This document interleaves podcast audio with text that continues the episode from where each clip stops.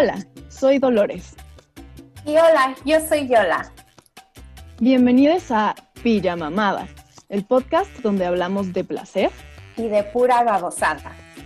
Este proyecto se trata de compartir con ustedes 365 días dedicados a experimentar, reflexionar y reeducarnos sobre el placer en nuestras vidas. Bienvenidos a un episodio más de este, su podcast favorito, o eso me gusta creer. Em, el día de hoy tenemos un episodio muy especial. Como ustedes recordarán, nos quedamos con asuntos pendientes en el episodio 3, que fue sobre educación sexual, o lo que a nuestros adultos asignados les pareció que era educación. Eh, este, y pues eh, llegamos más o menos a la mitad de lo que teníamos planeado para ese episodio porque por supuesto, la educación sexual en nuestra generación es un reverendo basurero en llamas. Entonces, em, tuvimos que partir el episodio en dos, estamos regresando con la parte dos y esta parte se trata de dos productos culturales que se hacen llamar literatura y que estuvieron muy de moda cuando estábamos en esa edad especial donde suceden cambios y cosas adolescentes y los adultos te quieren educar para que, este, no sé, no causes problemas, porque no, no, no, le veo otro objetivo posible a lo que hicieron. Eh, entonces, eh, ¿cómo somos, hemos dicho antes, las dos tapas del sándwich millennial? Para mí, ah, para mi generación, el adefesio que me tocó fue el Cubo Lecón, edición rosita para las niñas cis. Y em, en el caso de Yola, el libro que estaba súper de moda en su momento era una cosa, una novela, tenía formato de novela, porque claro, hay que enmarcarlo, que se llamaba, em, híjole, juventud en tachas, juventud en coca, juventud en éxtasis, juventud en eso. Cuéntanos, Yola, eh, tú más o menos qué edad tenías cuando esto estaba de moda o cuando lo encontraste y, y cómo era la experiencia de que estuviera de moda este libro. yo tenía 14 años cuando lo leí para eso, entonces era el 90, ay, ya llovió, era el 98, 98, 99, ¿no? Y estaba de super moda, yo recuerdo eso, recuerdo que sí estaba de super moda entre, no sé, entre la chaviza, ¿no? De mi edad y de qué se trata el libro. Mm. Bueno, yo voy a decir de lo que se trata al final como mi conclusión en cuanto a qué se trata, pero es básicamente como esperar a estar casado para tener relaciones sexuales es bueno, el sexo con amor es la única manera de ser feliz, el aborto es malo. Y si tienes sexo antes del matrimonio, te darán enfermedades y te vas a morir, como el coach en Mean Girl. exacto, exacto. exacto. Oh, exacto. Mm. Ay, sí. Pues este, bueno, yo por mi parte tenía como, este, este libro salió en 2005, eh, yo tenía como, que será unos 10, 11, y este, cuando se puso de moda, ¿no? Cuando estábamos leyéndolo, porque yo supongo que tardó un ratito en, en agarrar vuelo. Y pues entonces para mi generación era esta cosa de, ay, em, que este, el morbo, ¿no? De ¿qué, ¿qué, se supone que nos va a pasar en la adolescencia o qué, qué son estos temas prohibidos sobre los que no se habla y que vienen en este libro. Entonces era como que algo que leías escondidas, algo que tus papás compraban y te decían que no leyeras, pero lo ponían convenientemente a una altura donde lo pudieras alcanzar. Hubieran mm. comprado mejor un libro de biología, pero ok. este... Pero sí, entonces, este, de hecho, alguna vez hablé de este libro con Nala, nuestra invitada del episodio 4, Y ella me comentó que ese mm. libro en su momento lo compraron sus papás para ver qué, pues, de qué iba el libro, ¿no? Qué tal estaba la calidad de lo que estaban enseñándole a la chaviza. Lo abrieron, lo leyeron y dijeron, ni madres, esta mierda no la van a leer mis hijas. y lo tiraron a la basura. Ay, sí, yo, yo quiero mucho esa historia. Entonces, eh, pues sí, para nosotros era como esta cosa morbosa que tenía las respuestas sobre cómo iba a ser la vida adolescente. Evidentemente, estábamos muy equivocados, pero no lo sabíamos. Para ustedes, pues ya dices que tenías 14, ¿no? Entonces ya estabas centrada en la adolescencia. ¿Cómo, cómo se vivía estar leyendo esas ideas a esa edad? Bueno, para empezar, sí quiero decir que uh, yo bueno, ya lo hemos hablado chorro mil de veces, pero como era mi entorno religioso, así de, ay, voy a, voy a guardar mi, ni siquiera voy a dar mi primer beso hasta que, hasta que me case, ¿no? Esas eran las ideas con las que yo estaba, o se me presentaron. Entonces para mí era como, ay, qué chido, como mira, qué avant-garde, que, que le estén presentando de esta manera, ¿no? Como a esa edad piensas que, no sé, el escuchar un tape es así, era como súper tecnología y ahora como ves episodios de Salvado por la Campana con ese celular que parece pinche ladrillo y dices, no, qué horror. Pero en ese entonces, como era lo que había y lo que nos rodeaba en ese entorno, como, ah, no, súper, súper, súper ah, fantástico. Entonces, yo siento que yo pensé que era bueno, ¿no? al menos yo recuerdo tener ese sentimiento y lo leí súper rápido porque no es muy largo, pero ahora revisitándolo es como, no, no sé, siento que la yo, la adolescente, merecía algo mejor, ¿no? Como mejor entretenimiento de consumo o, como entretenimiento para consumir. Y sí, sí, la yo, la adolescente lo tuvo porque eh, estaba que arriba el Señor de los Anillos y las crónicas de Narnia y todo ese rollo, pero aún así, no, pero los, los padres que estaban viendo que consumíamos eso como entretenimiento, sí se sentían como muy contentos, ¿no? Pero, oh, qué horror, qué horror. Claro, pues los adultos de ese entorno seguramente comulgaban con esas ideas, entonces para ellos estaba como anillo al dedo, ¿no? Que a ustedes les estuviera gustando en este formato de, ah, claro, es una novela, entonces, eh, sí. Esto no tiene formato de novela, el, mío, el librito rosa de Satán. Ay, no, Satán que me hizo. Este, pero más bien... más bien está eh, estructurado algo así como un pequeño manual sobre qué onda con la vida de la adolescencia en adelante, más enfocada a la adolescencia en sí.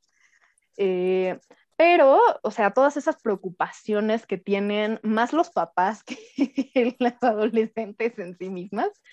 De hecho, el libro se llama Cubolecón porque en la portada viene como con un montón de cajitas que dice eh, sobre qué cosas te va a decir qué onda, ¿no? O cubole es que hubo con tu cuerpo, que hubo con el ligue, que hubo con tu imagen, que hubo con el sexo, que hubo con las drogas y todo lo demás.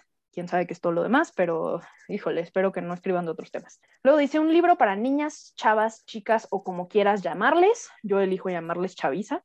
Y dice, no se deje al alcance de los hombres, que por cierto es mi primera queja porque hacer la educación sexual diferenciada es algo que ya habíamos platicado que es una pésima idea.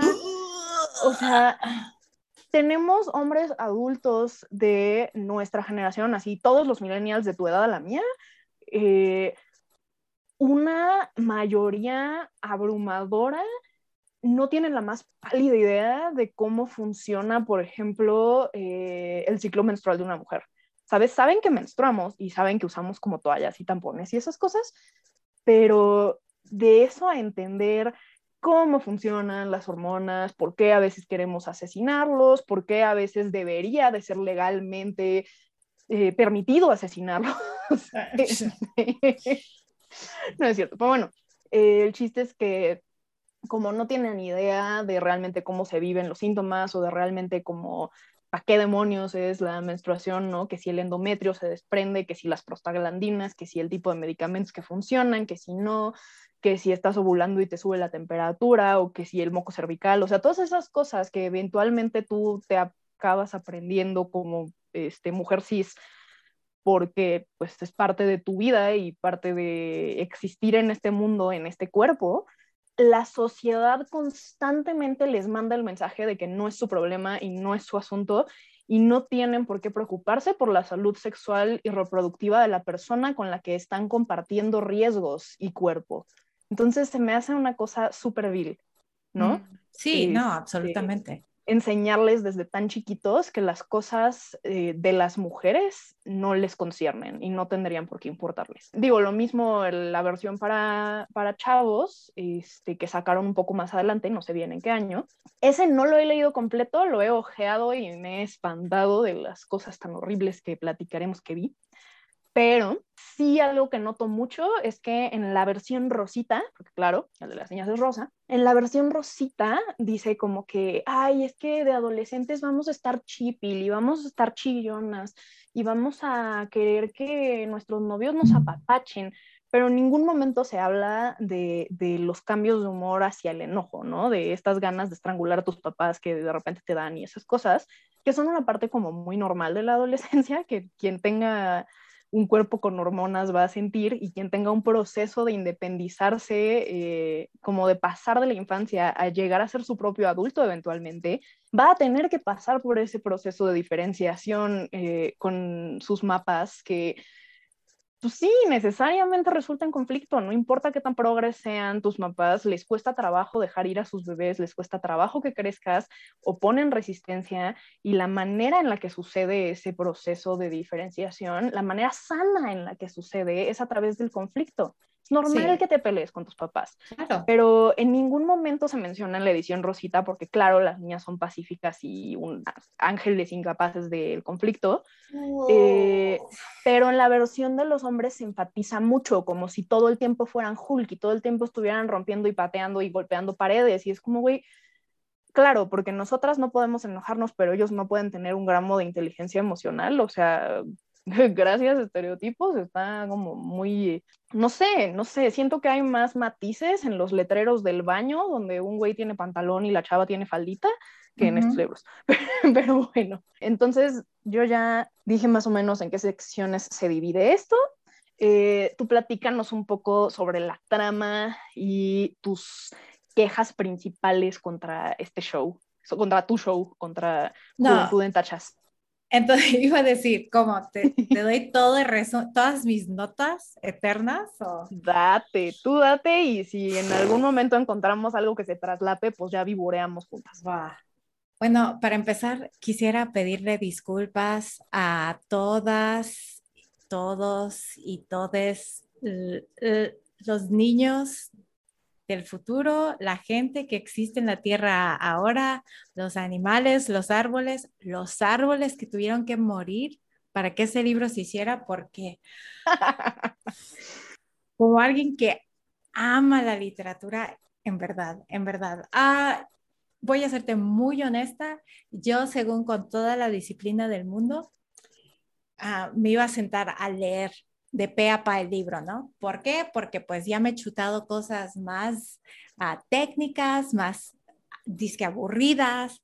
Digo, no soy fanática de la literatura rusa, pero me he leído Dostoyevsky porque pues, y Tolstoy porque pues eso es lo que una persona seria hace, ¿no? Y, Estoy orgullosa de ti, yo nunca pude, ah, entonces yo dije, pues absolutamente puedo con un librito de 100 hojas, ¿no? ¿Qué, es lo peor que puede pasar? Pero después de las primeras cuatro páginas, estaba tan enojada que me dolía la mandíbula del, del horror que oh. estaba leyendo, ¿no? Entonces dije, no, voy a, voy a leer un resumen ah, y voy a así escanear rápidamente las 100 hojas para ver, para sobrevivir. ¿Por qué? Porque estamos viviendo en medio de un panini. Y no se vale, no se vale sufrir. Entonces, aquí mi resumen de Juventud en Éxtasis y si tienen algo alcohólico o alguna sustancia que pueda alterar su mentalidad, ahora es el momento para tomarlo, damas y caballeros. Ah, yo tengo vino. Personas. Hazlo, Sí. hazlo. En este momento estoy decidiendo que no me importa cuántas medicinas esté tomando. Hoy es el día para no estar sobria, porque si no, no vamos a, a sobrevivir. Has, has elegido el día correcto, solo quiero hacerte saber. Muy bien, Ya con ese huge disclaimer. Em- empecemos. Juventud en éxtasis. Empieza en una fiesta de graduación, así estilo prom, ah, y al terminar ah, la carrera de odontología, ¿no? Nuestro, de nuestro protagonista que se llama Efren.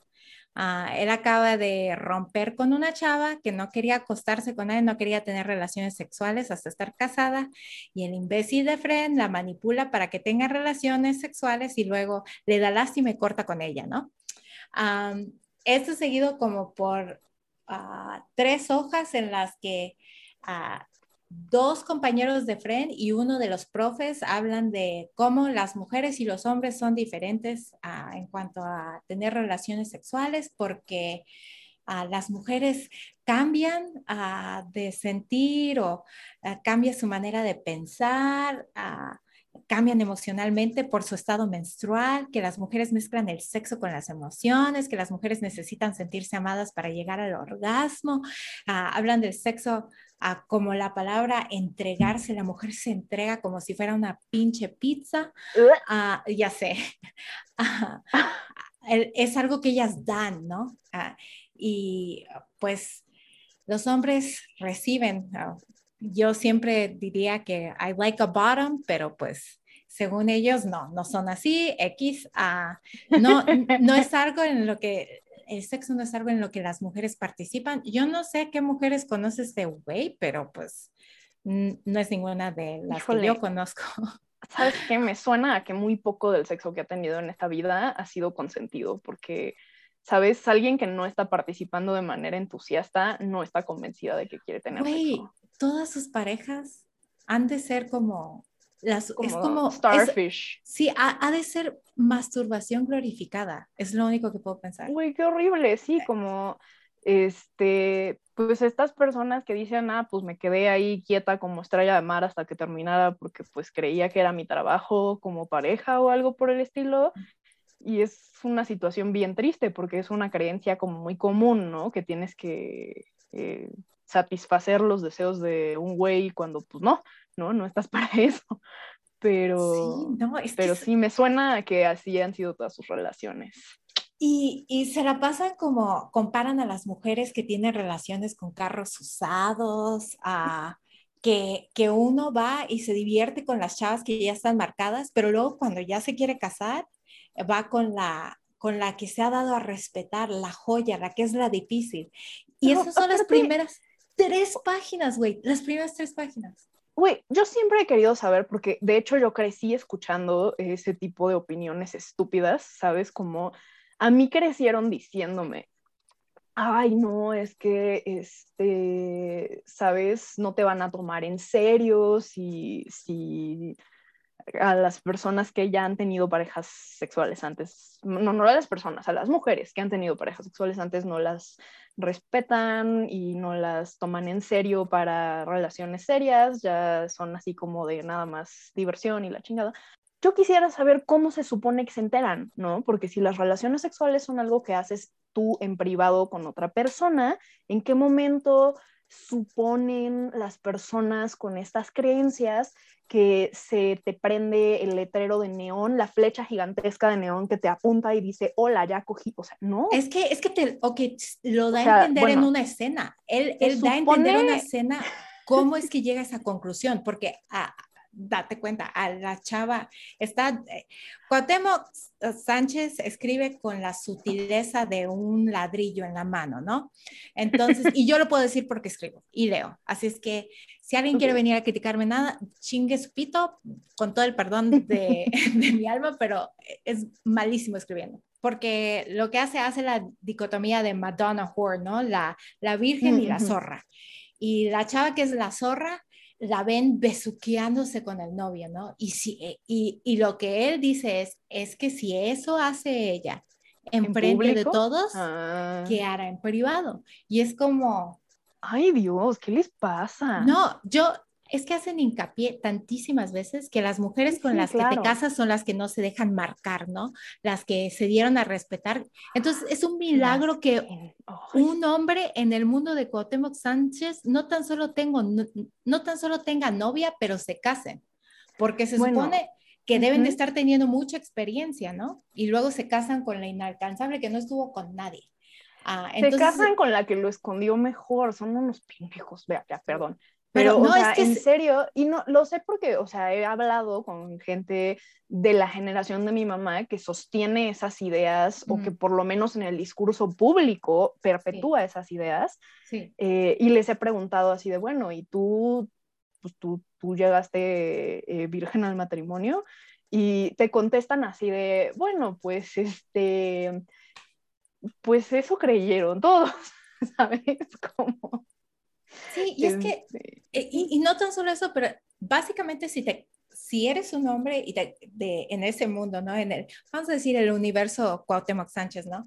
Si te casas con una, si eres un hombre y te casas con una mujer usada y de, de nuevo te digo, hacen la comparación de un carro, ujú. ah, eres un tonto al que le vieron la cara y que no se valora, porque solo Ajá. debes estar con ellas para obtener experiencia y Sí, o si sea, ¿de quieres dónde creen que experiencia- están sacando Sí, toda es esa como- experiencia? Son estúpidos. Sí, y es como, ok, entonces tú quieres obtener experiencia. Eh, A mí siempre se me ha hecho súper como, son, no saben hacer matemáticas. Si quieres, eh, los hombres quieren andar estar sorgando, ¿no? Y para ellos, wow, que es súper chido. Yo no tengo problemas con que si te quieres, no sé, coger a 20 mil personas de manera alfabética y se hace consensuadamente, güey, mis respetos, hazlo, chidísimo. Pero ¿con quién te estás acostando? ¿Con puro vato? Porque a menos que lo estés haciendo, lo cual de nuevo no hay ningún problema, tienes que estar, eh, porque son los eh, hombres hetero que están Que no hay ningún problema, pero que culturalmente también este, no serías bien visto, porque se supone que estás adquiriendo experiencia siendo un Casanova, un todas mías con mujeres. Ay, qué horror. No, Sí, sí. por cierto. Porque claro, o sea, no se, no, no se enteren los amigos vatos que, que alguien estuvo con una mujer trans, porque pues peor tantito, ¿no? Ya se sé, ponen no, no, muy estúpidos. Pero ajá, sí. Ah, ok, entonces el caso, después de todo este error, y te digo, solo fueron las primeras cuatro páginas que leí, dije, no, no.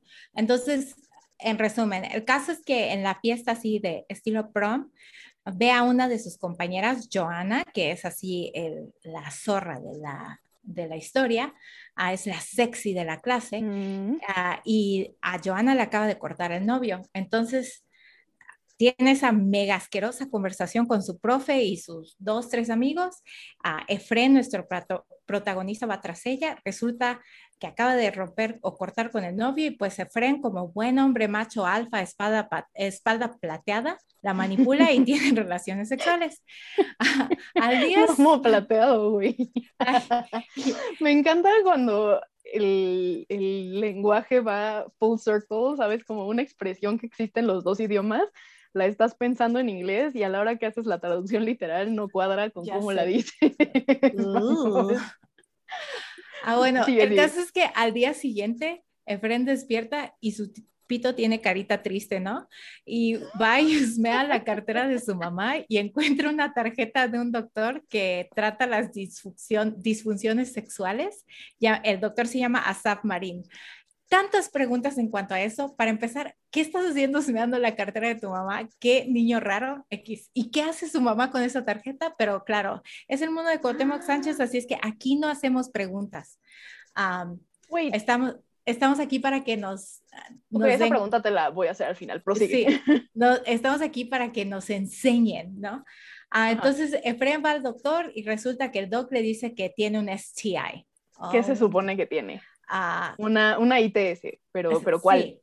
Ah, no, no, no, déjame te digo, porque ahorita te voy a explicar, porque cuando nos lo explica, de nuevo, la sutileza de un ladrillo, este güey. Entonces, va Efren, es, es sífilis para empezar, pero va Efren Ok. con a ver al doctor. El doctor tiene una secretaria así ah, de cabello castaño, bien portada, X, y esta es la Madonna de, de la historia, ¿no? Mm. Ah, ah, termina siendo el interés romántico de Fren, porque de nuevo Cuauhtémoc Sánchez no sabe cómo escribir con sutileza y si su vida dependiera de ello, pues que en paz descanse porque no la libra. el caso es que el doctor le empieza a aconsejar a Efren que es malo tener sexo sin amor y el sexo precoz es del diablo. Bueno, no dice eso, pero básicamente. Lo ese profesionalismo médico-paciente está delicioso. Y empeora porque el caso es que Efren le dice, oiga, señor, pero el sexo libre. Y el doc le dice, oye, yo conozco a tu mami, pero no te preocupes que no le voy a decir nada a tu mamá. Y yo como, oh my, güey. Qué perturbador. y, no, y empeora la cosa. Eh, como esto empieza mal y cada vez peor, cada vez peor. Bueno, el caso ah, es que el doc le manda a, a Efrena que se haga exámenes para ver qué es lo que está haciendo que se sienta mal y le da un video acerca de la extracción del feto. Ah, y... o sea, va con este doctor porque cree que tiene una infección de transmisión sexual, que seguramente no le dicen infección de transmisión sexual, sino alguna cosa horrible como enfermedad venérea. Exacto. Sí, porque noventas.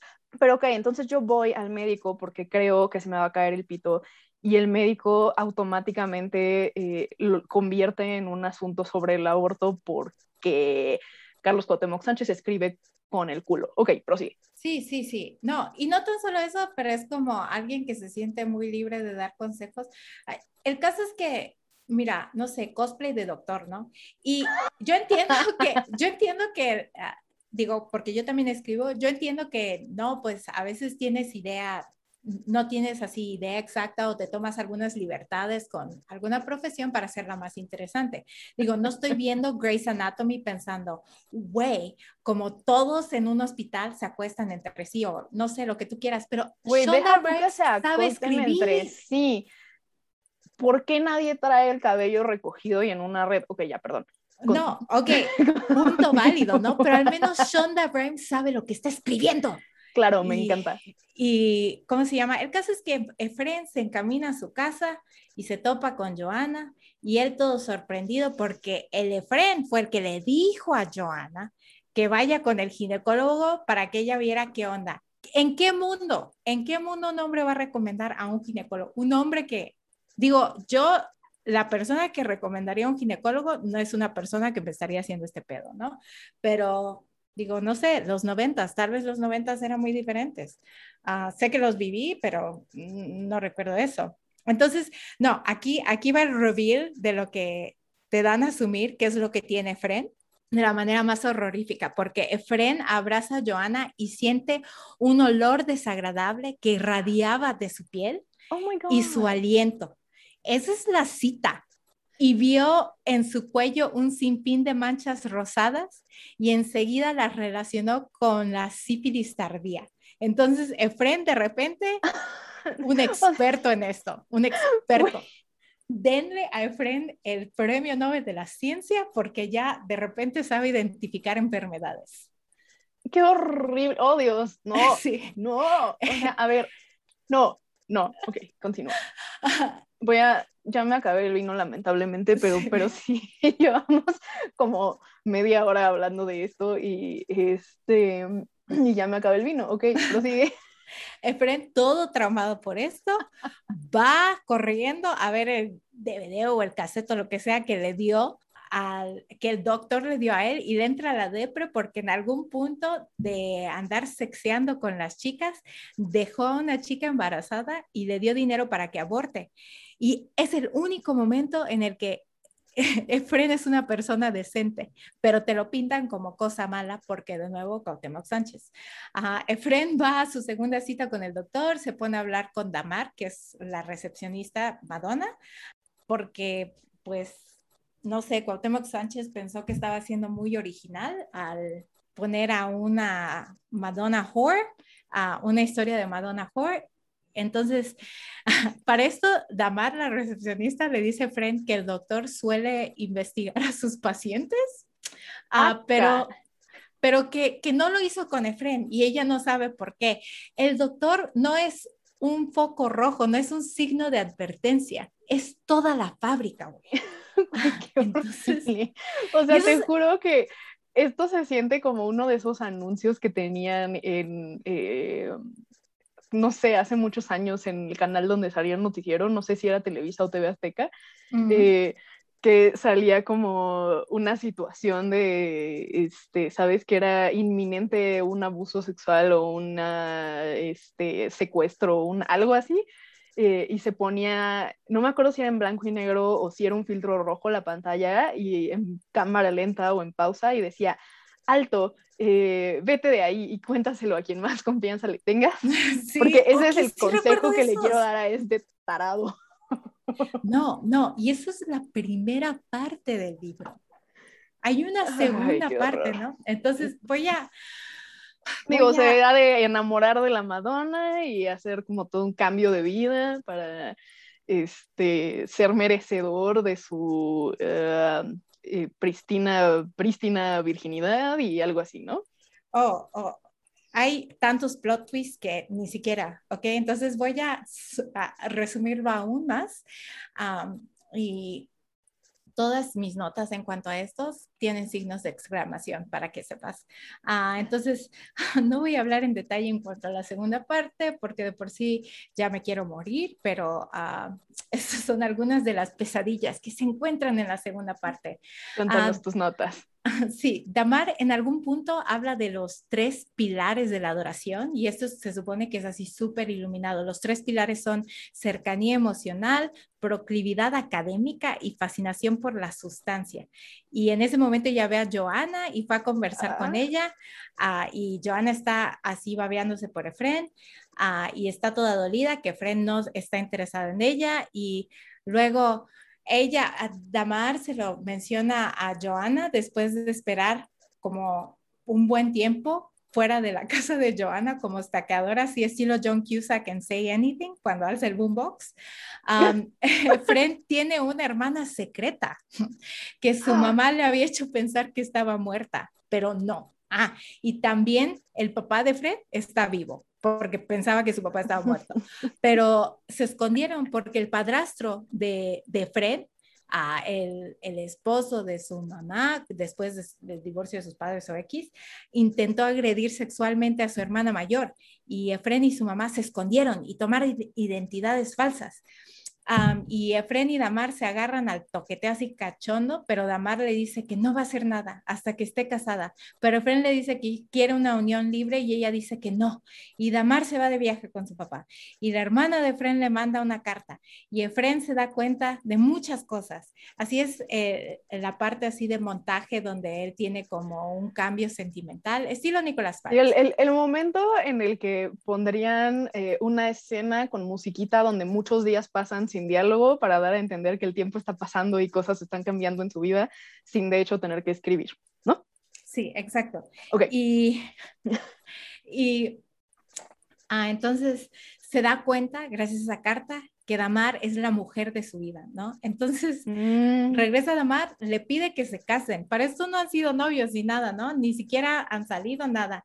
Y ella... Hola, no sé nada sobre ti excepto que te quiero coger. ¿Gustas desposarme para poderme permitir acceder a tus carnes? Sí, quiero, quiero decir que la película de, de Disney, Encantada, hizo esta movida y la hizo mejor porque James Marsden y Amy Adams al menos cantan. y de ahí el doctor que no tiene límites y que ya dijimos es toda una fábrica de signos de de, focos rojos, ajá. Focos rojos. Ah, el doctor les dice que si se aman de verdad, se van a dejar de ver por mucho tiempo. Y ellos se dejan de ver. Oh my God. Y luego se casan. Y el doctor les regala un viaje de bodas y como tienen cero entendimiento de los límites que debe de existir entre pacientes y doctores y empleados y jefes, le pregunta que con quién debe de ir para tener un matrimonio chido. Y Efren ve una foto en casa del doctor de su hermana y la foto dice, padre, te doy esta imagen con todo el cariño de mi ser. Marieta, que es su hermana. Entonces el doctor es su papá. Ok. Ay, Dios mío, ¿quién fuera Carlos Cuauhtémoc Sánchez para tener la confianza en sí mismo de escribir esas mamadas y publicarlas? Ya, es que, ¿sabes qué? Es como ese ese tío chaborruco cuarentón que piensa que las mujeres y los hombres así se deben llevar, pero que no conoce a ningún adolescente. Jamás. Sí, sí. Y es como, ¿te imaginas? Yo entiendo que tenemos una crisis global, pero si pudiéramos agarrar la confianza que un autor como Cuauhtémoc Sánchez tiene en sí mismo para escribir y publicar algo así, si lo pudiéramos convertir en energía, güey, el calentamiento global resuelto, resuelto completamente, porque... Sí, ya, energía ilimitada, sin, energía limpia ilimitada.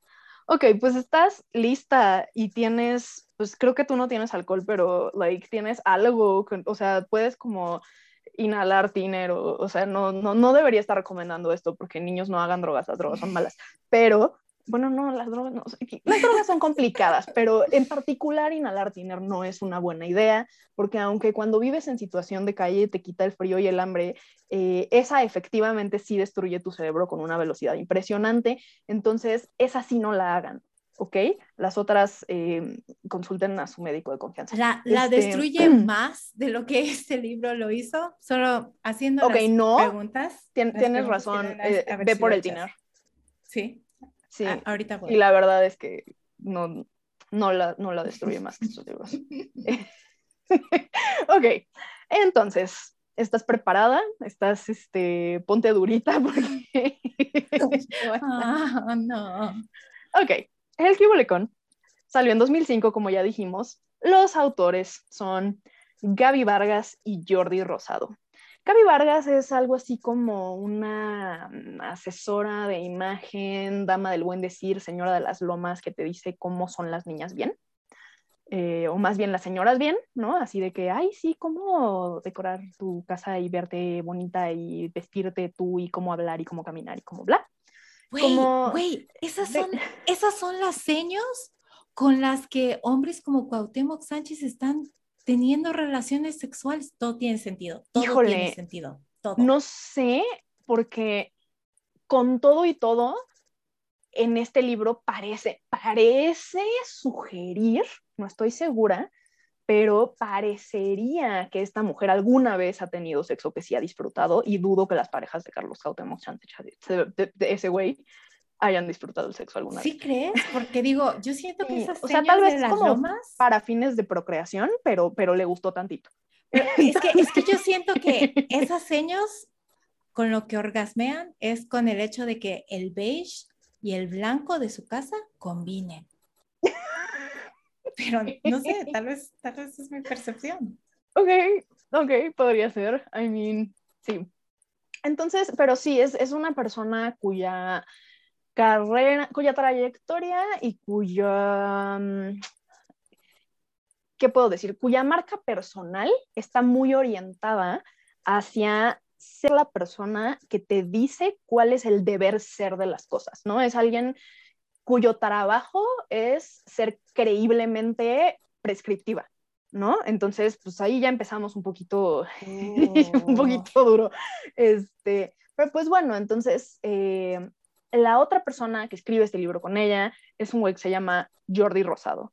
Y yo no sé si mientras estabas en los United, si así ubicas a este cuate, fue locutor de radio, este, fue, salió en tele, en, No yo lo ubico de un programa que se llamaba Otro Rollo. Iba- te, te iba a decir que si no salía en otro rollo, y no sale en uno donde salen como un buen de señores, así puro chaborruco, medio noventero, donde se supone que están así siendo hombres, machos, alfas, ¿no? Híjole, no sé. A lo mejor, pero, pero no he visto eso, si acaso. Este. Entonces, pues bueno, yo lo ubico porque en esa época en la que yo estaba creciendo era el cuate que salía en otro rollo, ¿no? Este, pero sí ha hecho otras cosas, locutor de radio, escribir otros libros aparte del Cule, este, que además todos son como o de autoayuda u orientados a criar adolescentes y no estoy segura quién lo hizo una autoridad al respecto. Es como No. de esas personas que tuvieron hijos y decidieron que automáticamente sabían sobre crianza y educación. Pero bueno, ok. Eh, y entonces, para empezar, esta es una pareja muy dispareja, ¿no? Porque este cuate, su trabajo es básicamente ser este, como medio payaso, ¿no? Ser, ser este, hacer reír a la gente en, no sé, hacer humor malo. La verdad es que ninguna de, de esas cosas en las que he visto que salió alguna vez fue así que digas, "Puta, esto suena como el un- una comedia bien lograda. Pues no. Este. Entonces, pues bueno, hacer comedia torpe contra ser la dama del buen decir, ¿no? Son como los dos roles que, que ellos tenían en sus trabajos previos a juntarse para escribir este libro. Y pensarías que son una pareja muy dispareja, pero eh, tiene sentido porque además eh, quiero suponer que dijeron, ok, necesitamos alguien que este, ponga las reglas y alguien que lo haga amista- amistoso para la chaviza, ¿no? Alguien que lo haga eh, fresco y divertido y Ah. ponga chistes y se nota que son, ¿sabes? Son como chistes de tío, ¿sabes? Como que quisieron ser dad jokes, pero no llegaron a ser tan buenas como las dad jokes. Sí. Tiene un par de chistes decentes, ¿no? Este, porque como tú dices, tu frase de que hasta un reloj roto es- tiene la hora correcta dos veces al día. Es que es verdad. sí, sí le atinaron a un par de chistes e ilustraciones decentes como casi por puro accidente, pero la gran mayoría nada más te da cringe. No estoy segura cómo decir cringe en español porque ñañaras no es la palabra correcta, pero saben cuando se les jala la boca para abajo y como que meten la cabeza hacia el cuello como paloma y hacen esa sensación como de pena ajena profunda y que hasta se les enchina la piel de híjole mano. Casi Así. pena ajena generacional, ¿no? Que tú sabes que tus hijos en Sí. algún punto lo van a sentir y no van a saber de dónde salió esa pena ajena, pero que se van a querer poner una bolsa en la cabeza y fingir que no te conocen, pero, pero más, o sea, sí, sí se siente más fuerte que cuando es este, pues una persona del mundo real, ¿no? Y entonces, eh, pues bueno, ¿no? Escriben, me voy por secciones rápido porque además ya vivoreando a estos dos me comí un buen tiempo. Primero, en el Kibole con tu cuerpo hablan de la pubertad. Esa parte, sorprendentemente, está bastante decente, ¿no? De nuevo, eh, la versión que yo leí completa en su momento eh, estaba orientada a niñas cis. Mm, Y este, pues es como, bueno, pues vas a menstruar y eso es porque te puedes embarazar y este, te van a crecer las boobies y te va a crecer vello corporal y shalala, shalala. ujú. Este, y bueno, por ejemplo, no sé, dicen de que, ay, sí, tu fiesta de 15 años y los tíos borrachos, o sea, normalizan al tío borracho que hace el brindis que te da pena, eh, normalizan que tu mamá le cuente a todas sus amigas que ella te bajó, normalizan cosas que como ya habíamos dicho, eh, pues son, Ah. son una invasión a la privacidad de las chavitas. Y es como, pues no, o sea, justo hay, hay una, ¿cómo se dice? Hay una, pues bueno, una sección donde justo están hablando de, de qué pasa cuando te empiezan a publicar tus intimidades, tus familiares entre ellos. Y dice como de, sí, yo sé que te da pena, pero dale chance, acuérdate que eres su bebé. Y es como, güey, no, entiendo que no lo hacen con malas intenciones y si quieres decir eso para que las adolescentes que no son inhumanas puedan empatizar, está bien, pero decirle que no lo hacen con malas intenciones y ayudar a que entiendan que les cuesta trabajo dejar de verlas como bebés, no es lo mismo que decirles que lo pasen por alto, nada más porque son sus papás y tienen derecho de... de No, es que eso de Como, no lo hacen de mala intención, siento que es una excusa tan débil, porque ¿quién, a, que, a quién que le vayas tú a preguntar, oye, esto lo hiciste de mala gana, te va a responder, Sí, digo, hasta la pues persona no. más villana del mundo te va a decir, no, pues es que yo tengo buena razón para hacerlo, no fue de mala gana. Claro. Así es No, que, y digo, yo creo que puede ayudar un poco en el proceso de la adolescencia. eh, entender las razones detrás del comportamiento de los papás, porque sí es, bueno, al menos en mi opinión, a lo mejor este, acá la Suprema Academia de la Pedagogía me excomulga, ¿verdad? Pero en mi humilde opinión, todo mundo se la pasa diciendo que ay, los adolescentes son imposibles, son insufribles, son este, asquerosos y tremendos porque sus hormonas y sus mood swings y sus berrinches. Y sí, son difíciles porque estás pasando por cosas bien complicadas y no tienes el lenguaje para explicar por qué te molestan tanto cosas que antes no te molestaban. mm, ¿Sabes? Como de repente estás necesitando privacidad que antes no necesitabas y cuando alguien invade esa privacidad, te molestas, pero no sabes qué carambas quieres porque pues no lo has tenido antes. Entonces, pues bueno, ese fue un ejemplo random, pero, ok, sí, los adolescentes están, les adolescentes están en una situación complicada por ese motivo y sí son difíciles de manejar, pero sus papás también están en una situación bien complicada porque llevan unos 11 años aproximados de tener a su bebé que no repelaba y no pedía espacio y no pedía privacidad y no pedía permisos eh, con condiciones muy distintas a las que los papás decían autocráticamente. De repente eh, tener un comportamiento que para ellos es inesperado y que si ellos no entienden de dónde viene porque no tienen como así formación en psicología o pedagogía o algo que les dé luz sobre esos procesos que se viven en la adolescencia, pues para ellos es muy, muy pinche confuso, güey, y, y, reaccionan de maneras muy raras porque pues, pues sienten el, el, duelo de que ya no son bebés sus hijos, sienten la confusión de no saber cómo, cómo si tienes personas en una sociedad tan emocionalmente analfabeta como la nuestra, no tienes mapas que puedan sentarse con sus adolescentes a enseñarles cómo nombrar lo que les está pasando y decir las cosas por las buenas. Pero porque okay, no lo bajo, entienden ellos. Pero mismos. bajo ese argumento, si no tienen la manera de explicarlo, entonces ¿por qué están asumiendo autoridad a, con dando detalles privados de sus hijas.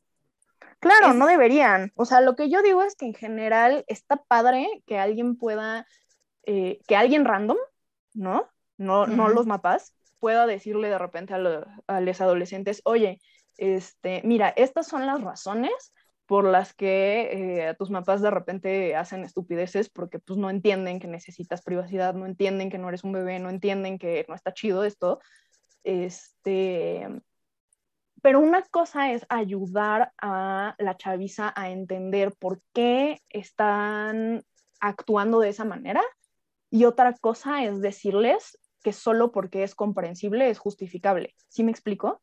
No es justificable, no porque no, no, sea comprensible sí. es justificable. Y yo, bueno, yo soy creyente. Lo hacen como sinónimo. Yo soy creyente de que eh, las intenciones no tienen que ver con el resultado, no, no necesariamente Exacto. mitigan el daño hecho. Así es que es muy.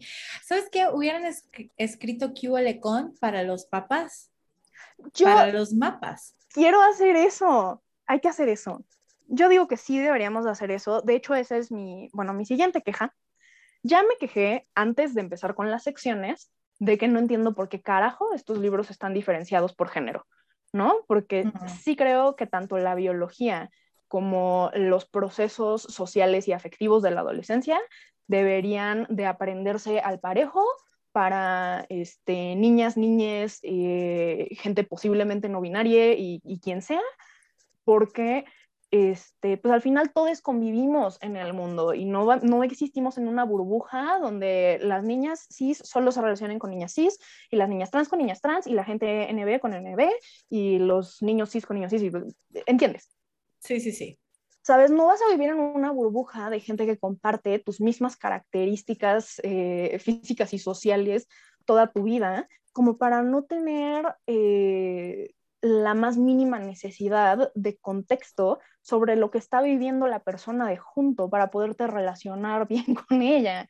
Entonces, se me hace una cosa bien perversa eso. Pero bueno, una vez que ya me quejé de eso, mi otra queja es, ¿por qué demonios? O sea, si yo dijera, ok, ¿cómo es una manera que sí hubiera sido lógica para segmentar estos contenidos?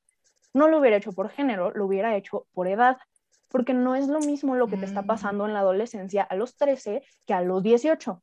Sin embargo, este libro no tiene claro a quién va dirigido o sea, este libro de repente le está hablando a niñas de 12 años que están a punto de empezar a menstruar, este, y de repente le está hablando, parece que a una fan fatal de 40 que está yendo a un bar a ligar con desconocidos y, sabes, tiene una cita con alguien con el que llegó al lugar, pero en realidad está ligándose a alguien distinto con la mirada sobre su hombro y es como pero es que perdóname, no, pero, no conozco a ningún adolescente que haga eso. Pero es falta de, de entendimiento de su audiencia, vaya. Claro, no saben a quién le están escribiendo, no saben qué experiencia tienen los adolescentes en el rango de edad para el que están escribiendo, no tienen la más remota idea de cómo va siendo el proceso gradual por el que pasas de relacionarte como niña a relacionarte como adulte. Entonces, pues como que de repente les hablan para abajo como si fueran bebés y de repente les hablan como si fueran sus pares de cómo te ligas a alguien con la mirada y es como, perdóname, pero yo a los 13 años no hubiera entendido a qué carajo se referían con eso. Pero fíjate, lo que estaba pensando ahorita es que te apuesto que no hubieran podido escribir algo así para adultos porque aunque ellos, como todos los adolescentes, se les hacen iguales, no se le haría igual la experiencia de alguien de 20 años a alguien de 30 años a alguien de 40 años. Claro, claro, claro. Y, y, pues sí, o sea, esa es una bronca grande. Este, y también como que no tienen claro cuál es el contexto hacia el que están tirando, porque, eh, o sea, Digo, sí tengo relativamente claro que están escribiéndolo un poco como para niñas presas con cierto poder adquisitivo, porque ¿quién compra libros en México si los libros en México son carísimos en comparación con el costo de vida, ¿no? Mm, este, pero, digo, o sea, no son caros, no son caros en comparación con otras cosas, pero si, si eres como clase media alta. Pero si eres una persona que vive al día y cuyas necesidades básicas no están cubiertas, definitivamente no te vas a poner a comprar libros. No, absolutamente no. O sea, no, no al costo en el que están. Bueno, el punto es que entonces, sí, claro, está dirigido hacia gente con cierto poder adquisitivo y supongo que asumen que entonces la cultura de la gente en ese eh, grupo económico es homogénea, porque, por ejemplo, hablan de la primera ida del ginecólogo este, para empezar, asumen que el ginecólogo es un vato, lo cual a mí en su momento no lo cuestioné porque, pues claro, mi mamá me llevó con el suyo. Pero para empezar, ahí, este, creo que dicen así de que, ay, este, a lo mejor te puedes sentir un poquito incómoda de que te vea un hombre, pero, pero no te preocupes que es un experto. O sea, en ningún momento mencionan el, güey, si no te sientes cómoda, puedes conseguir una ginecóloga, no hay pedo. O sea, ¿sabes? Siente la necesidad de justificar que el ginecólogo sea un vato antes que darles la opción de, bueno, pues si no quieres, busca una ginecóloga. Eh, eso, pues como que no puede pasar, ¿no? No, obvio. Este, pero después todavía dicen como, asumen, o sea, sí dicen así de que, ah, pues bueno, cuando ya tengas este, tu primera menstruación, tienes que empezar a ir al ginecólogo y tienes Ah, bueno, esto sí me parece algo, así como tú dijiste lo de los celulares de tabique hace rato, eh, esto me parece algo muy tierno y muy vintage de parte de este libro, que te dicen que apuntes en un calendario eh, las fechas de tu regla, de tu cuando menstruas, eh, y eso es algo que mi generación sí hizo por varios años antes de que se hicieran comunes las apps en los teléfonos. Sí, iba a decir, tú intentaste hacer eso porque yo sentía que era como a meta de año nuevo, ¿no? Yo siempre, claro, siempre este se me olvidaba. sí, este mes sí lo voy a arrastrar, sí lo voy a arrastrar. Y ahora alabado sea el Señor porque es de app de celular. Claro, y, si, y si se te olvida, no sé, o sea, es que si se te olvida en términos generales dos días, pero tienes una idea de que empezaste el lunes, eh, cuando te acuerdas, donde sea que te acuerdes, tienes el celular a la mano. No que si te acuerdas en la escuela y tu calendario está en la casa, pues ya valió.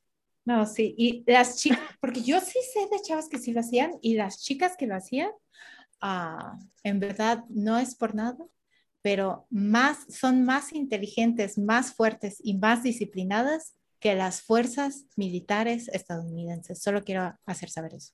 Sí, te creo. O sea, la verdad es que era, era una misión imposible porque, claro, que técnicamente menstruar implica que llegaste a esta supuesta madurez sexual, entre comillas, porque claro que tu cuerpo sigue cambiando después de eso. Sí. Pero, eh, pero eres una niña, eres una niña que menstrua, quieres jugar, no quieres estar anotando eh, información sobre tu fertilidad en un calendario, chingue su madre. O sea, ni siquiera quieres usar toallas porque quieres estar escalando árboles. Bueno, por lo menos yo no. este... Yo tengo 36 y ni siquiera quiero estar escribiendo esas cosas, ¿no? Como, no, y ni siquiera trepo árboles, pero tengo 36 y. No, sí, claro, o sea, es, ¿quieres, quieres estar haciendo cualquier otra cosa que no sea ponerte a registrar diligentemente como, ah, claro, hoy 26 de abril fue un día de flujo abundante este, y hoy me dolió el ovario izquierdo. Y, o sea, puta, si no me acuerdo de registrar los detalles, detalles en las apps del teléfono a estas alturas del partido, ¿tú crees que me iba a acordar de esas cosas en... Güey, así hablan tus ovarios porque los míos, los míos son como death metal. Cada vez que estoy menstruando como dolor, muerte. Ah, no. Cuando, cuando estoy menstruando no, no dicen nada mis ovarios, pero cuando estoy ovulando, uno de mis dos ovarios está como golpeándose contra las paredes, así como que cree que está en un mosh pit y no lo está. Ah, la ovulación es, eh, mira, ¿sabes? Nadie te dice eso de chiquita, ¿sabes? No te dicen a los 12 años, ah, sí, además del dolor menstrual sobre el que te estamos informando, este, en la época del mes en la que más fértil estás y en la que deberías de tener sexo si quieres un bebé, vas a estar sintiendo un dolor impresionante que hace que no quieras tener sexo. Buena suerte reproduciéndote. ¿A ti te pasa eso? Porque yo siento que te iba a decir, ah, no sé cuál es el equivalente en español a drunk texting, a, ¿cómo se llama? Textos, los textos que mandas. Mandar mensajes borracho, ajá. Sí, pero yo siento, ok, hablamos de drunk texting, pero o, mandar mensajes a tu ex así cuando estás toda peda. Cuando estás pedísima. Sí, pero nadie habla de los mensajes que quieres mandar cuando estás ovulando.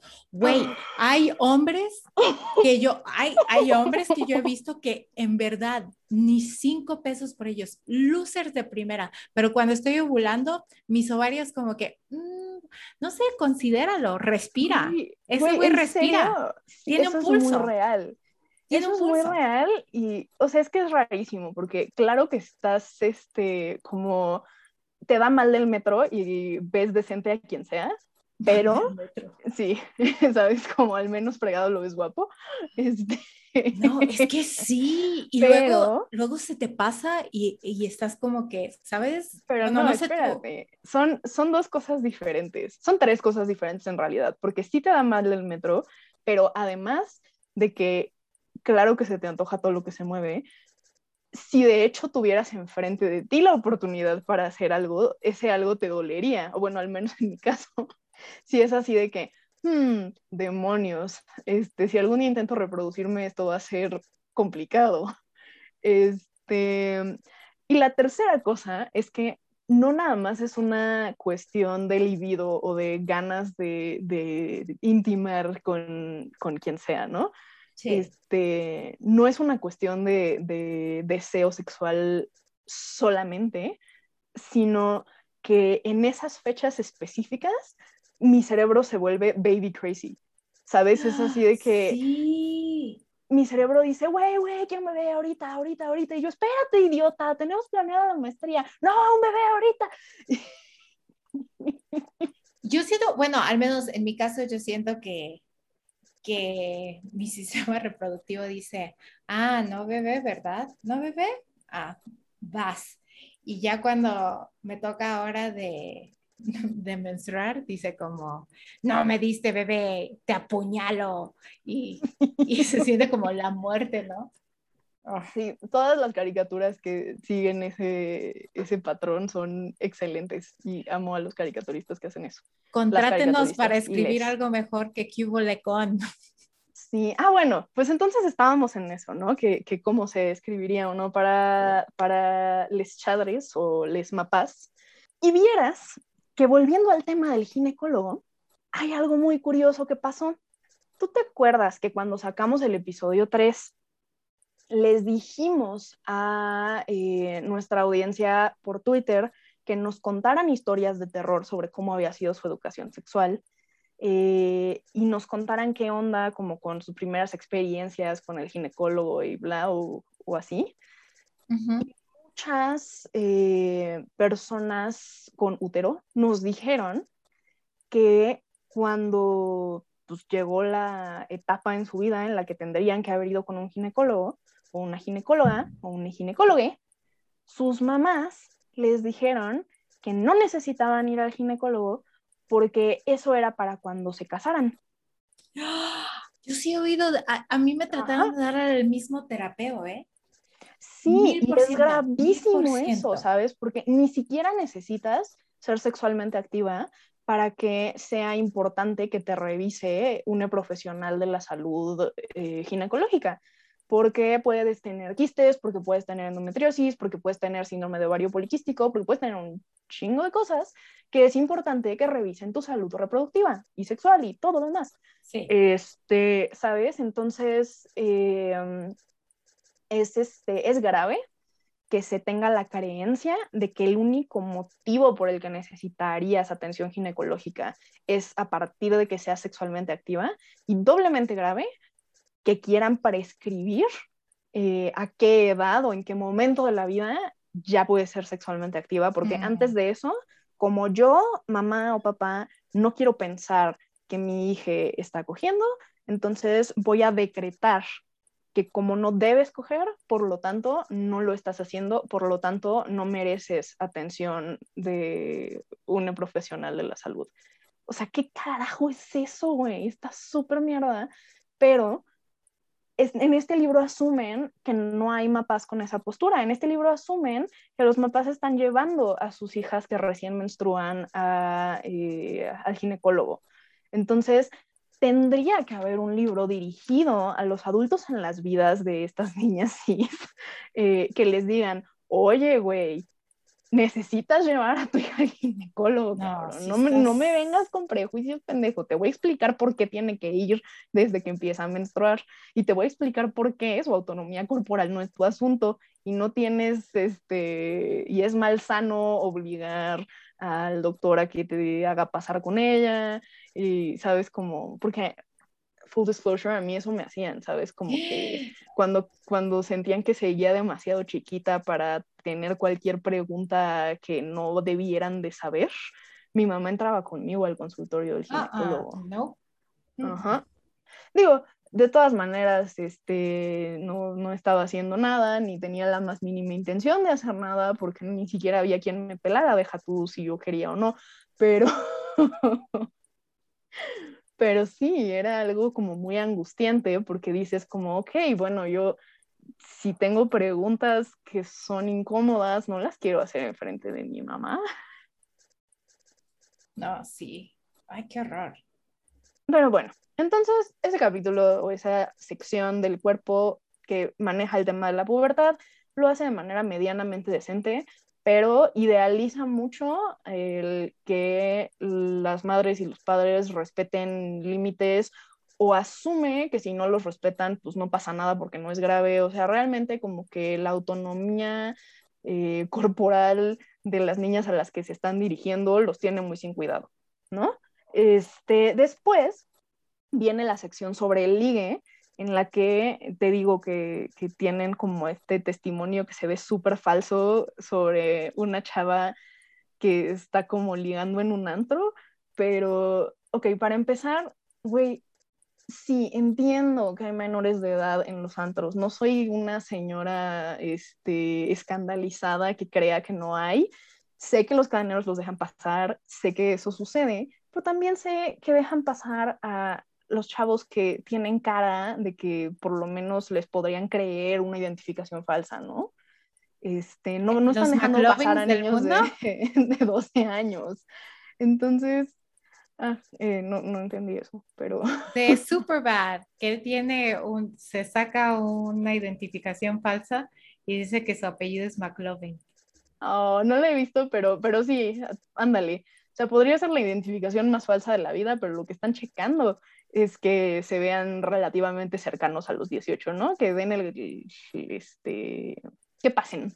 Mm. Este, pero este libro está dirigido a adolescentes de todas las edades, entonces como por qué el primer acercamiento que harías al ligue o, o al coqueteo entre personitas que hace cinco minutos eran niñas, sería un juego de miradas seductor en un antro. Ok, perdón, señores, no mamen.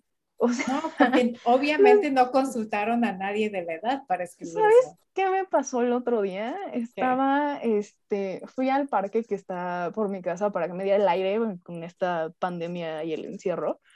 Y ah, estaban escondidos abajo de un jueguito del parque unos niños que tendrían yo como como entre 10 y 12 años, o sea, ah. como preadolescentes. Y estaban platicando de una manera que no sé si ellos lo sabían, pero para mí a estas alturas era obvio que estaban coqueteándose, ¿no? Era como un precoqueteo que, como que esa amistad coquetosa de, de esa edad en la que son muy, muy tiernos. Entonces estaban em, estaban hablando de qué libros les gustaban y así, y de sus mascotas y de cosas muy, muy de niños. Eh, o sea, no, no, porque solamente los niños tengan mascotas ni libros que les gustan, pero vamos, o sea, cosas muy eh, accesibles para la niñez. Ah, sí. Y el tono en el que se hablaban era como este tono muy bonito de te quiero impresionar, no para presumir o, como de manera eh, competitiva, sino porque quiero gustarte. Mm. ¿No? Y, a veces ni siquiera sabes que, ¿no? Si estás como muy chiquita, ni siquiera sabes que esto que estás haciendo es porque quieres que la otra persona te, te note o te encuentre atractiva, pero, pero sí hay como un, un je ne sais quoi en cómo se hablan eh, los niños chiquitos cuando, cuando se gustan. Entonces, me sorprende mucho que en vez de decir cosas sanas y sensatas como, güey, ¿te gusta alguien? Pues pregúntale qué le gusta o, o este, jueguen juntos en el recreo o yo qué sé, o sea, si ya no, son de jugar en el recreo porque a las niñas les da una etapa en la que nada más se sientan en bolita a comer y chismosear, este, pues no sé, ¿sabes? Como... No, eh, pero es que en un mundo donde dan esa clase de consejos, es un mundo que no necesita un cubo lecón. Y ah, es un mundo en, el que el cubo lecón no se vende. Así es que no van a dar esa clase de consejos. Por supuesto, tienes toda la razón. Qué bruta me vi. Pero, pero, ¿sabes? No, sí, o sea, creo que es un poco perpetuar el tener una sociedad tan fregada y tan cerrada sobre estas cosas que necesita de manuales sobre cómo ser persona. Este, pero bueno, mi otra queja principal sobre esta sección es que en algún otro momento, ya más orientado a que te guste alguien en la escuela o a que, sabes, como algo más normal para adolescentes, güey, hacen la reverenda estupidez de decir como de, ay, si ese güey que te molesta y te jala las tanestas y te dice apodos feos, seguramente es porque le gustas. No, ah, ah. Y me enoja mucho que normalicen que alguien, si alguien te maltrata es porque le gustas. No, no se vale, señores, no sean así, bola de... Eso es normalizar la violencia y eso le enseña a las niñas que si te maltrata es porque te quiere y eso está mal, ¿ok? Lo siento, no hay otra manera de verlo. Aquí sí no hay matices. La situación está en blanco y negro y está de la chingada que hayan escrito eso. No me arrepiento.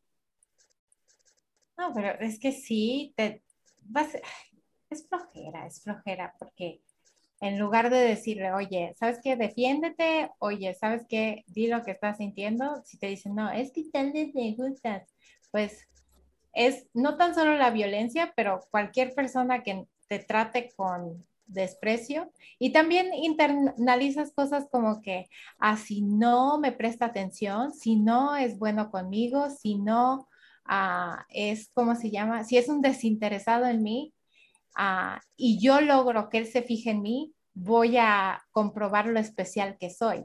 Es algo centrado oh. en, en que un chico te preste atención y pues un mundo en el que se centra el interés del hombre, no. Así es que, sí. Pero bueno, pensando, concluyendo con estos dos libros o, o, el mix de estos dos libros. Ah, bueno, pero aguanta, tiene una sección que se llama Tu imagen, que es este, pues esencialmente, estoy segurísima de que esa es todo Gaby Vargas, porque pues de eso se dedica, ¿sabes? Es como tipo asesora de imagen. Eh, sí tiene su pequeña orientación hacia no es que tienes que tener autoestima y no todo es en blanco y negro y sabes, no porque no seas una modelo de revista eres la peor de las feas y la peor de las gordas y la peor de las todas, que además, claro, sigamos diciendo que ser gorda está mal, ¿por qué no? Este, son ese tipo de personas. Este, pero, em, pero bueno, el chiste es que por mucho que intenten hacerlo amistoso, sigue siendo un capítulo que les dice que se traumen con cómo se ven, ¿no? Oh, sí. Este, y está chistosísimo porque después hay este hay una sección como sobre según ellos, pretendiendo prevenir o identificar este, focos rojos de trastornos alimenticios o de problemas con drogas o de depresión o de cosas que son temas realmente serios y sobre los que estas personas evidentemente no sabían nada, porque pusieron como, ¿sabes? Tipo checklists diagnósticas tan explícitas en sus criterios de diagnóstico que jamás serían un instrumento que una persona contestaría con honestidad. ¿Sí me explico? ¿Sabes? Son como el tipo de formularios que usa un terapeuta para observar esas conductas en sus pacientes, pero que alguien no se admite a sí misma que está haciendo eso, como para autodiagnosticarse y decir, hola, tengo 14 años y principios de bulimia, necesito ayuda. O sea, no, eh, pero bueno, entonces, claro, pongan un capítulo sobre por qué es súper importante la imagen que proyectas, porque la gente no te va a querer si el regalo que eres no está envuelto bonito, porque literal te comparan con un regalo y dicen que la envoltura es importante para que la gente tenga una buena primera impresión. Este, y ok, yeah, we live in a shallow world, ¿sabes? Vivimos en un mundo materialista y superficial y sí, la gente se deja guiar mucho por las primeras impresiones, pero realmente la adolescencia es el mejor momento para ser así de franco sobre las partes jodidas de la vida, para después eh, gloss over eh, cosas tan, tan serias como anorexia, bulimia, depresión, este, problemas de consumo de sustancias adictivas, que en gran medida son alimentadas por esas inseguridades que tú mismo les estás sembrando hace dos capítulos. No lo sé, yo lo hubiera pensado dos veces. Eh, la parte sobre el sexo es todo un trip. Este, mis principales quejas son que los testimonios están súper falsos y son puro fear mongering. ¿Cómo dirías fear mongering en español? No sé, como causar pánico, ah, causar paranoia. Pero es como cuando es deliberado, ¿no? Como cuando está planeado para causar miedo en vez de tener un objetivo sincero y bueno. Mm. ¿Sabes? Porque no estás causando paranoia sobre un brote de ébola, que es una amenaza real, tangible y del tamaño que la estás describiendo. Estás exagerando los riesgos y haciendo todo sonar este súper, súper malo y terrible para tratar de asustar a los, adolescentes para que no tengan sexo, ¿no? Yo diría este algo como sembrar temor o... Ándale, están, están haciendo como terrorismo emocional sobre el sexo en ese capítulo, que pues bueno, en realidad ya hemos platicado de cómo toda la educación sexual parece hacer eso, ¿no? O al menos en nuestra generación todo giraba en torno a espantarnos para que no lo hiciéramos. Este, sin embargo, tienen una mini sección dentro de ese capítulo donde hablan como de cuáles son las partes de una relación sexual.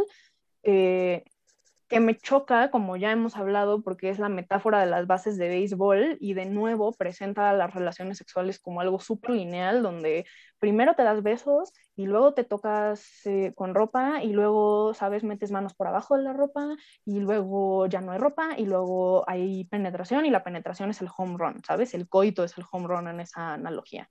Y este, pues, no, lo siento, ni debe de ser lineal, ni tiene por qué tener este lugar súper enaltecido el coito, o sea, por supuesto, ya ni se diga, este, no estoy 100% segura, no, sí, sí estoy segura, sí lo vi.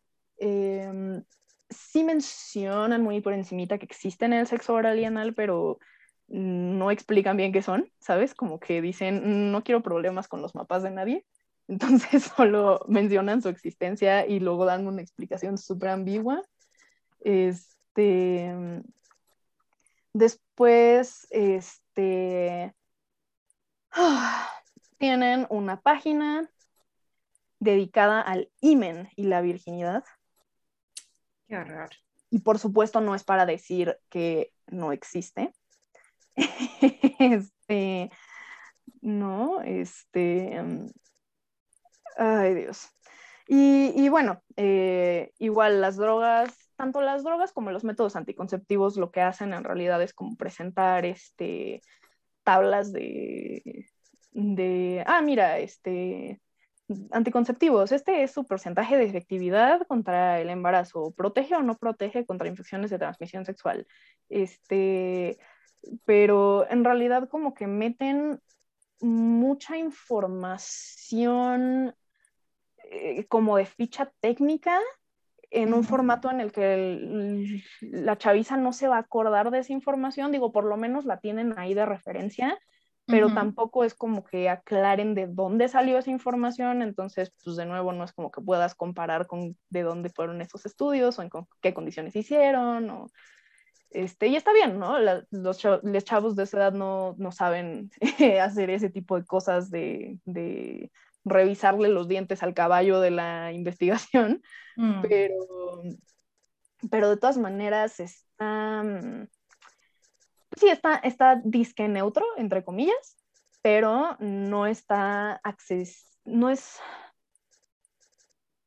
no está puesto en un formato en el que les ayude especialmente a tomar decisiones, especialmente como en un contexto en el que ya teníamos acceso a Internet, o sea, no nos estaban diciendo nada que Wikipedia no dijera. no, no dirías que muchos de estos problemas se podrían evitar ah, viendo, no tan solo considerando de quién tomas consejos, pero no sé, tal vez poner en tela de juicio, eh, tomar consejo de alguien que está, uh, que está buscando enriquecerse monetariamente de venderte su consejo. Sí, claro. Eso, bueno, en realidad eh, no estoy segura de eso porque creo que, que, por ejemplo, si nosotras hiciéramos uno de estos, sería un poco por amor al arte, pero sí querríamos ser remuneradas por nuestro trabajo. Pero pues sí, pero es muy diferente son temas en los que estamos muy metidas, ¿sabes? No somos dos celebridades random que decidieron hacer un libro porque yo lo. No, pero por eso digo, es muy diferente que tú y yo lo hagamos a que tú y yo nos, porque esto digo, de ahí él se puso como autoridad para los adolescentes, se puso como, y ella también, esto te aseguro que lo pusieron en su CV y lo, oh, claro, hicieron como para poder conseguir más chambas así para poder diversificar las maneras en las que ellos son considerados autoridades para estas cosas, aunque no tienen nada que los califique. Claro, es eso, están cero, cero calificados, en, o sea, no le veo de dónde son autoridad. Pero bueno, el caso es que mi queja final al respecto es que, según ellos, en el prólogo dijeron que su intención era presentar información útil de la manera más neutral posible, Yo solo quiero decir que además de que los testimonios de la parte de, del sexo, así de que, ay, es que tuve sexo una vez con condón, pero el condón se rompió y ahora estoy embarazada y tuve a una bebé y mi vida se arruinó.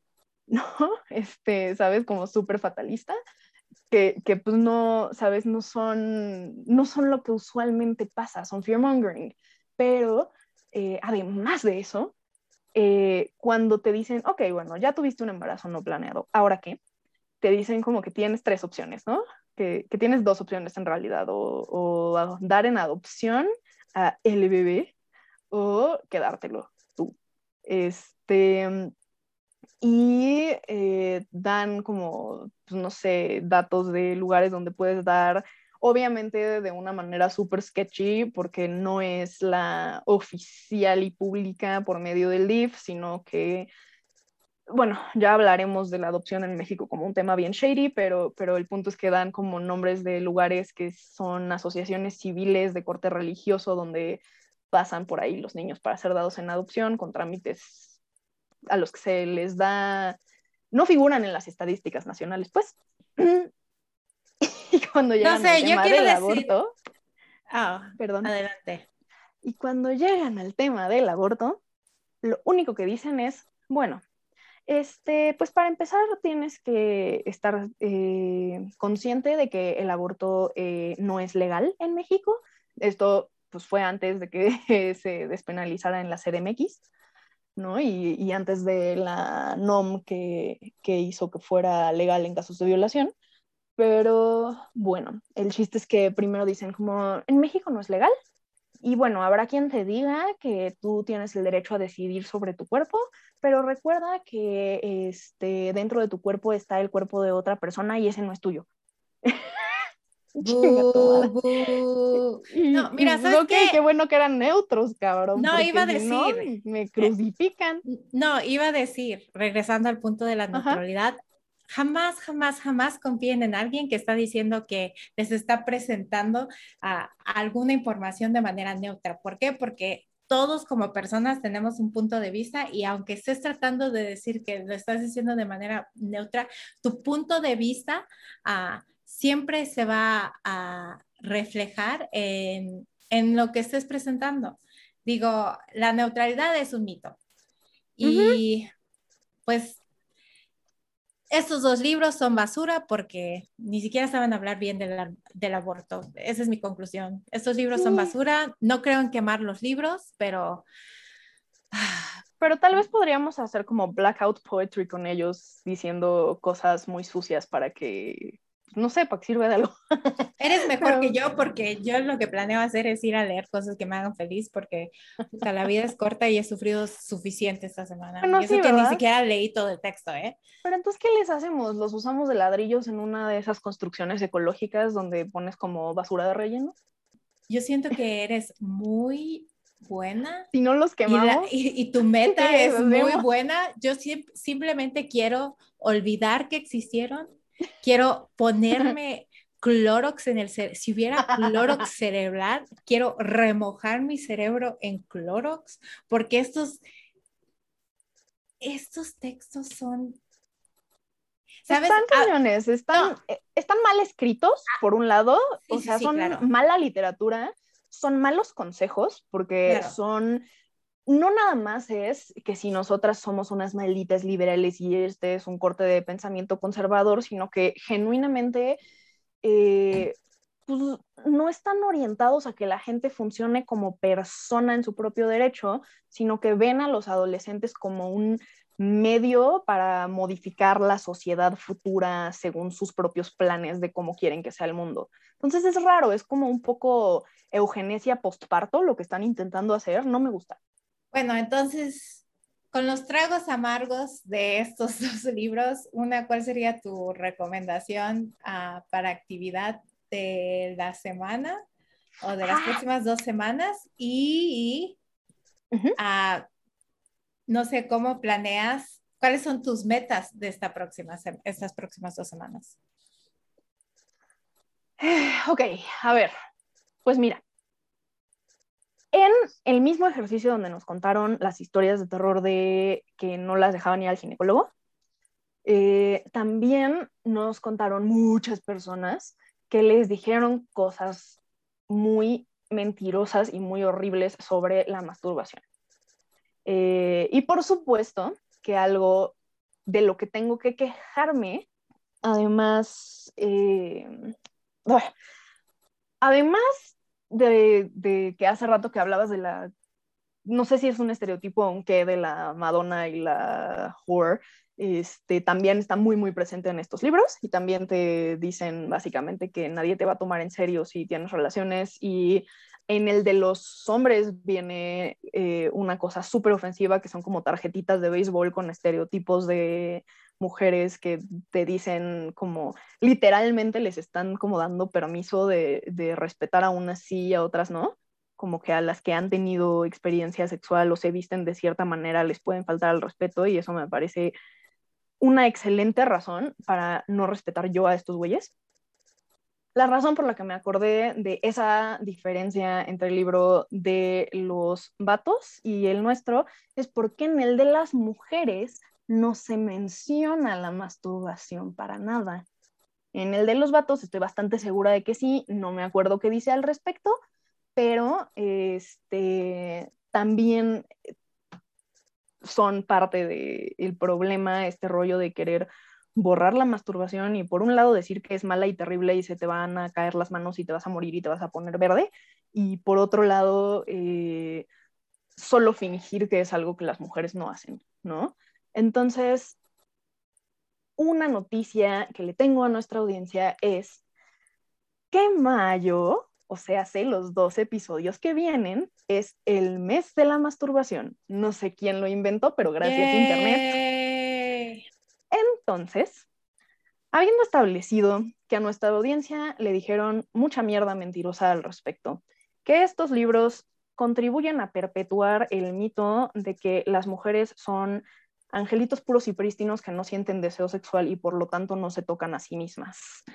Y que los vatos sí, pero tampoco vamos a hablar mucho de ello porque no nos gusta que la gente explore su propio placer y conozca su propio cuerpo en vez de instrumentalizarse unos a otros y masturbarse con cuerpos ajenos y básicamente no tratarse como personas, ¿sabes? Porque ese es el problema de no empezar por nuestro placer como individuos, que cuando no, no nos conocemos y no sabemos que nos gusta, este, pues después estamos usando de conejillo de indias a otras personas y nos podemos lastimar en el proceso. Entonces, el reto que me gustaría proponerle a todo mundo es un reto que vamos a subir a redes sociales un poquito después del episodio, ¿sabes? El episodio sale el 30, eh, nosotras em, por ahí de los primeros días de mayo vamos a estar subiendo un bingo de la masturbación para que intenten masturbarse de muchas maneras diferentes. Eh, los días que quieran va a estar como abierto el reto para todo el mes y pues vamos a estar platicando sobre muchas cosas relacionadas con esta práctica y su importancia en nuestras vidas pero eso es lo que yo les quiero invitar a hacer, ¿no? Básicamente, este, pues explorar su propio erotismo, eh, sea con el fin de tener orgasmos o no, sea este, solas o acompañadas. Eh, esto es algo que sí estoy como dirigiendo un poco a, mujeres porque son a las que más se nos borra de estas conversaciones, pero todos son bienvenidos a eh, el masturbatón. eso es una palabra. y pues ya, eso, eso es todo. Les quería hacer ese anuncio y ahora tú, ¿qué quieres proponer, Viola? Yo siento que el masturbatón está fantástico. Y en cuanto a mis metas de esta semana, va a ser prepararme con muchos estiramientos manuales para el masturbatón y leer cosas que disfruto mucho, tal vez hasta eróticas, para estar lista y para borrar este mal sabor de boca que me dejó esta semana. Qué horror. En cuanto a la lectura. Claro, sí, no, está, está cañón.